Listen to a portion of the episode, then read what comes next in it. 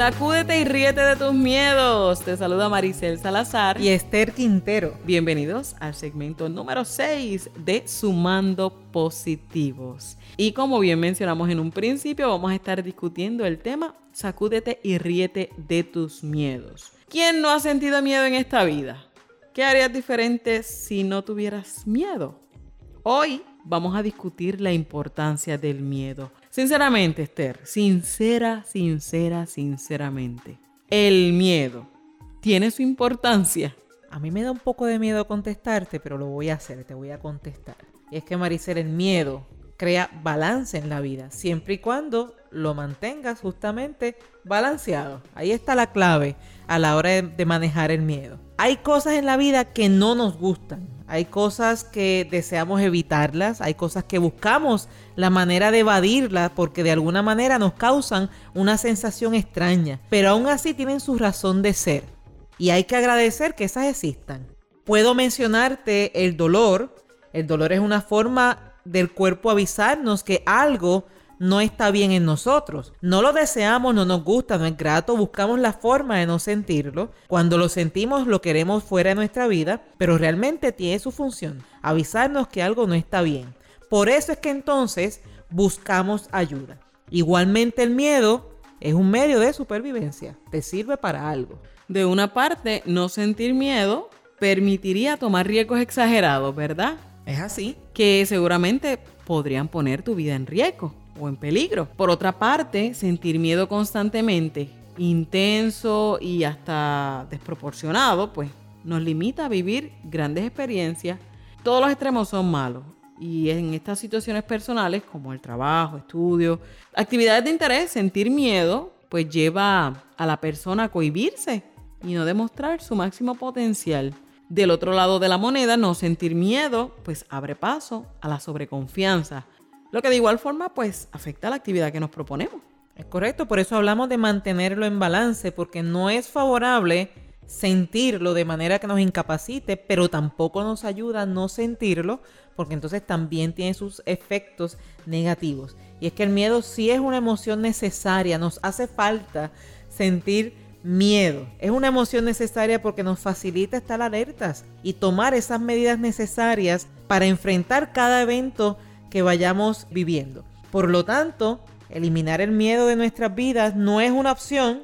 Sí es una opción mordearlo, sí es una opción jugar con él hasta que deje de ser evidente. Es como Maricel cuando dibujamos y te das cuenta que ese trazo está muy fuerte y comenzamos así a pasarle algún algodón o algún objeto para que se difumine. También lo hacemos con el maquillaje, hacemos que esa línea no sea tan evidente. Pues eso es lo que vamos a hacer con el miedo. Vamos a jugar con él hasta difuminarlo y que deje de ser evidente. El que deje de ser evidente va a permitir el alerta al mismo tiempo que podamos disfrutar la experiencia. Sabes que me gustó mucho ese concepto de difuminando el miedo, porque las emociones son más fáciles de manejar cuando somos realistas.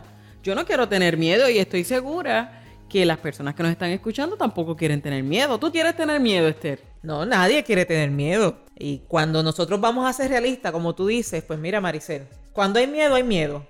Así de sencillo. Ahora, el mundo no se va a detener porque tenemos miedo.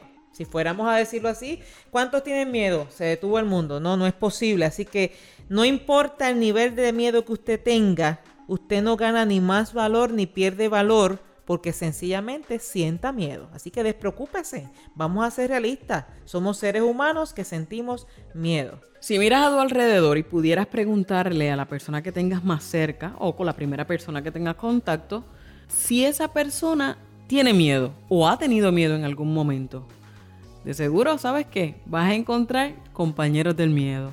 Lo que sí es que no lo vas a identificar con una simple mirada. No se me nota. No. Pero si tienes una conversación sincera, te va a confirmar su experiencia. Como lo que te conté. Exacto, todavía no se lo voy a decir a nadie. Y vamos a comenzar a identificar esa diferencia, Maricel, entre la presión de eliminar el miedo versus la acción de difuminarlo. Hay muchas personas que lo que quieren es eliminar el miedo, no sentir miedo y cuando buscan ayuda piden no sentir miedo.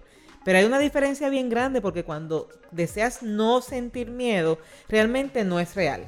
Vamos a comenzar por ahí, no es real. Sin embargo, cuando decides difuminarlo, te das cuenta que permaneces con él pero le quitas el potencial. Al final de cuentas, lo que tú necesitas no es no sentir miedo. Lo que tú necesitas es que el impacto negativo del miedo ya no te afecte, o sea, que lo domines. Si buscas una definición general para la palabra miedo, tanto en los medios digitales, en, los diccionarios, en los medios impresos, en fin, puedes encontrar que es una emoción, una respuesta a algo desconocido. Y de ahí es que entonces nosotros nos vamos a aferrar de esa definición y ahí es donde vamos a comenzar a atacar el miedo, donde vamos a comenzar a difuminarlo. ¿Por qué? Porque si el miedo es el temor a lo desconocido, es la reacción a aquello que no conocemos, pues entonces vamos a buscar eso que hoy te está provocando temor, eso que hoy no te gusta, eso que hoy te da miedo. Y en lugar de alejarte, vamos a buscar más información. Comienza a conocer, comienza a relacionarte, comienza a comprender en qué consiste, cómo es. Adéntrate en ese mundo de ese tema que hasta hoy te ha causado miedo y vas entonces a ver la diferencia. Así que Esther, tranquila, sé paciente contigo. El miedo que me contaste no se lo voy a decir a nadie por el momento. Así que los temores no se trabajan en un pestañear, eso es poco a poco. No te desesperes cuando, a pesar de que estás trabajando para enfrentarlo, sigues experimentando miedo. Tranquila, no lo voy a decir. Está bien. Yo tampoco voy a decir el tuyo si hacemos un trato. Ajá. Y en ese trato que las dos ganamos, sí. Y toda aquella persona que nos está escuchando se puede unir vamos a comenzar buscando un medidor de miedo. ¿En qué consiste ese medidor de miedo? Eso no es como un termómetro. Prácticamente sí, pero más imaginario que real. Ok, muy bien. Ok. Lo que vas a hacer es que ante cada evento que te provoca miedo, eso que tú sabes que yo sé de ti, Ajá.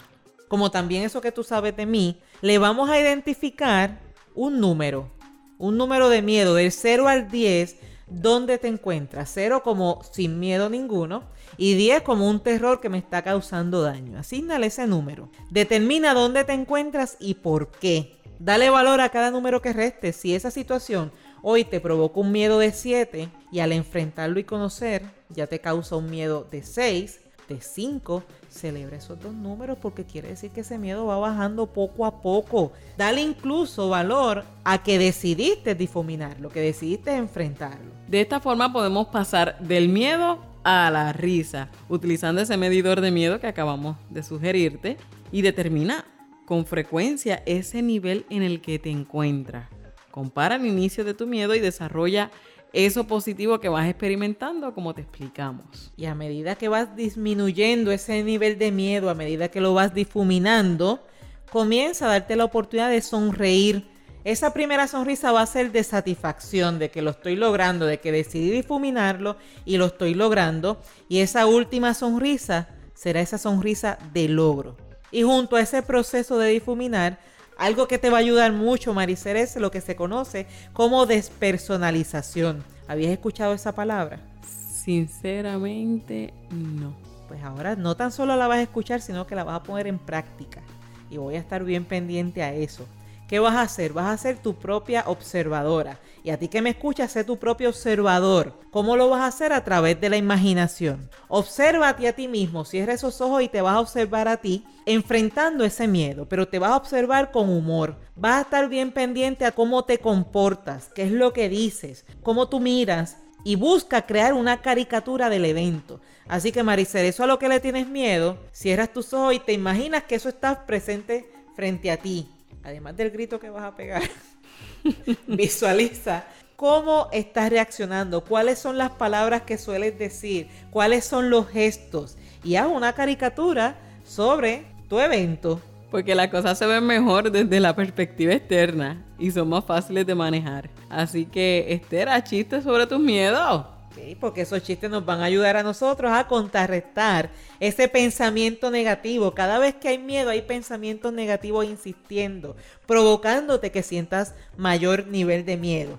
Si comienzas a hacer chistes, ese nivel de miedo comienza a bajar aún más y en ocasiones sabes que estás trabajando con ideas irracionales que alimentan el miedo y a través de los chistes definitivamente vas a poder contrarrestarlas. Esther, ¿qué? ¿Qué te parece si anotas tus principales miedos Dame tres libretas. Asignales orden de mayor a menor y decide uno por uno conocer tu miedo y seguir los pasos que hoy te hemos recomendado.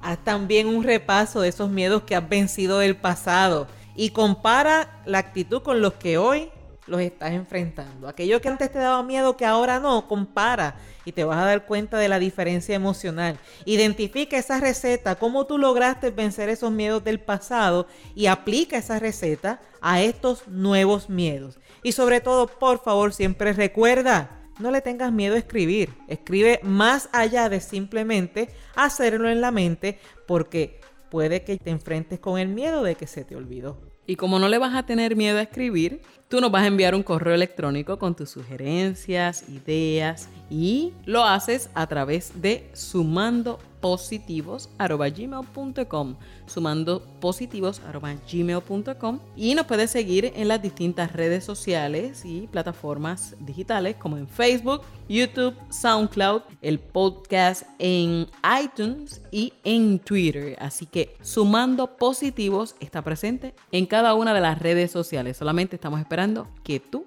nos sigas. Y para el próximo tema, vamos al rescate de ti. Música de rescate, porque vamos a hablar sobre el rescate, pero el rescate emocional.